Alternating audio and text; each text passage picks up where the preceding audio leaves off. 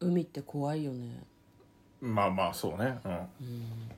いやなんか嫁はさ一回さスキューバダイビングしたことあるんだけど、はいはなんか沖縄でねしたんだけど、うん友達がやりたいって言った時にえー、怖ーやだーとちょっと思ったんですいよ、ね、言わなかったんですかでも 言わずに、うんいやでもねと思って調べてうん恐ろしい事故とかも調べて、うん心を決めて沖縄に行きましたそうねですね向こうにも言ったもんね言ったねすごいねうんあの死ぬかもしれんからよろしくっていう話をされてから旅立って行かれましたねいやもう水の中でパニックになる想像しかしてなかったからね水中には危険がいっぱい空気中にも危険がいっぱいなのに水中なんてもっと危険に決まってんじゃん、ん息できないんだから生きて戻ってきたよそうですね 今日は映画の感想の話をしていきますこんばんは嫁です向こうですトレーラードドライビング番外編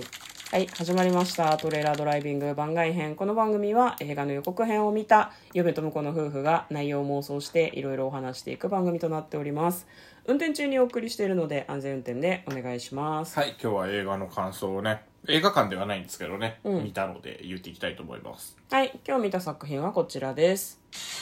海底47メートル古代マヤの死の迷宮2019年の作品ですね1時間30分なので、まあ、大体90分の作品ですかねはいこれ事前に妄想しているんですけれども私たちは2019年に妄想してるのでずいぶん前ですよねネットフリックスかなそうだねでも全然覚えてないで妄想を妄想覚えてないですね、まあ、そのどういう話かっつうとまあどこだっけメキシコメキシコのユカタン半島に生活している女の子たちが、うんなんかジャングルの中のなんかこう池というかなんていうんだろうな人工じゃなくて自然にできている水が溜まってるところ、まあ湖湖かってなでも言海ってともつながってるんだよまあそうね海水っぽかったですねうん、そこにこう行ってでこう誰も知らないようなところなんだよね、でここ潜ってくと実は遺跡があるのっていうような話をしてその冒険感覚で行くんだけど、そこには恐ろしい生き物がみたいな感じの予告編だったんですよね、うん一応ね2らしいですからねそうなんですよで私たち1見てないからさそうそうだからあのタイトルのさ4 7ルって別に深くなくねと思ってたよねそうそうそう深いから怖いとかそういうことじゃなかったね今回はねじゃあここから先はネタバレありの感想になりますまああのあれですねマヤ文明の遺跡があって嫁はマヤ文明のタタリだっけって思いながら見てたんだけど、はは違いましたね違いましたね完全にその遺跡の中に住み着いている、えー、と深海に住むサメうんみたいなのがいてそれにこう次々にパクパク食べられてっちゃうみたいなサメちゃんでしたね感じの話だったね、多分なんだろうなちょちょっとこう希望を持たせる瞬間があって直後に絶望っていうのが結構そのうーん主な構成だったかなと思いますそうですねうん、主人公の女の子のお父さんがそのなんだ洞窟海中洞窟の中を案内するみたいな感じの仕事をしてて、うんうん彼ら彼とその仲間がですね洞窟の中にいて助けてくれるみたいなタイミングがいくつかあるんだけど、まあ、次の瞬間に大体みんなサメに食べられちゃうっていう、ねあ逃げられてないねみたいなのが割と多かったようね、んダイバーで普通の仕事をやっててそれをうんうんうん洞窟探検にしようみたいなうん、感じっぽかったですねうんやっぱりあんまり知識がなかったりとかうんする状態でやるって危険なんだなっていうふうにそうっすすねごい思いました ね。まああとオープニングシーンが良かったですねほあの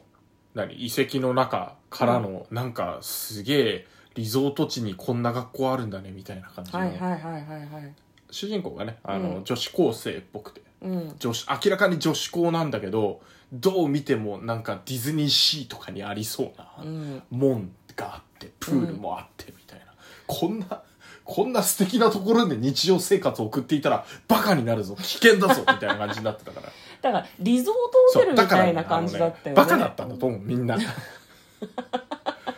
出てくる登場人物がなるほどねひどい言い方 をでそのね最初のシーンですごいなんか意地悪なこう一軍女子みたいなのがいて、なんかその子がねこうプールに人を突き落としたりとかしててなんて嫌な子なんだと思って、嫁はその子がサメに食べられちゃうんだろうなって思っまあたんだ思けっど、たね、うん食べられなかったね食べられなかったねどういうことあれうん何、あ のな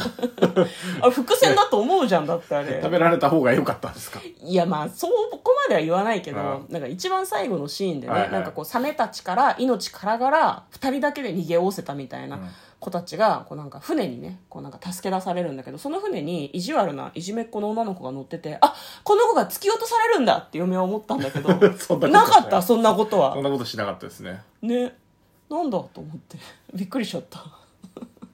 それがなんかびっくりポイントでしたね、なんか他に見どころとかありました見どころはやっぱあのあれですねす水中の中サメ映画って結構船の上でとかうんうんうん多いんですけど、やっぱこう密室に閉じ込められるパニックがね、あーうんうんうんプラスされるっていうのとあとその何別に深くねえじゃねえかって思ってるうん4 7ルが、うんやっぱこう当然人死ぬんだなっていうそうだね空気息がができなないいとかからうんって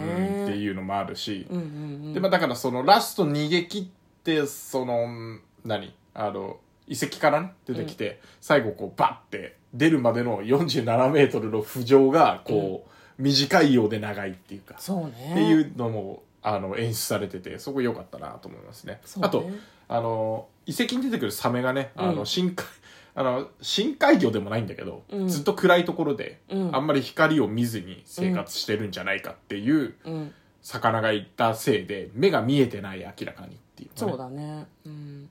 なんか結構その表面が傷だらけだったので、あれかね小ザメの時にこう遺跡の中に迷い込んでそのまま成長しちゃってあの中でうんなんとか獲物を取りながら生きてたみたいなちょっとかわいそうなサメなのかもしれないなとあーちょっそうとだね嫁は思いましただねからたあと多分今までも何人か来てたんだろうねっていう感じであのそうね古代古代遺跡の骨じゃないうんあの普通の骨が結構あるっていうねうん、だからダイバーたちが「お遺跡あるぞ」っていうふうに入っていくと、まあ、そこに閉じ込められてるサメが、まあ、そのそいつたちを食べてたんでしょうね、うんまあ、そうね確かに深海というか海の底なのに密室ものみたいな感じのサメ映画っていうのがちょっと新しくてそうですね面白かったかもしれないですね機会があったらちゃんとワンも見たいなと思いました、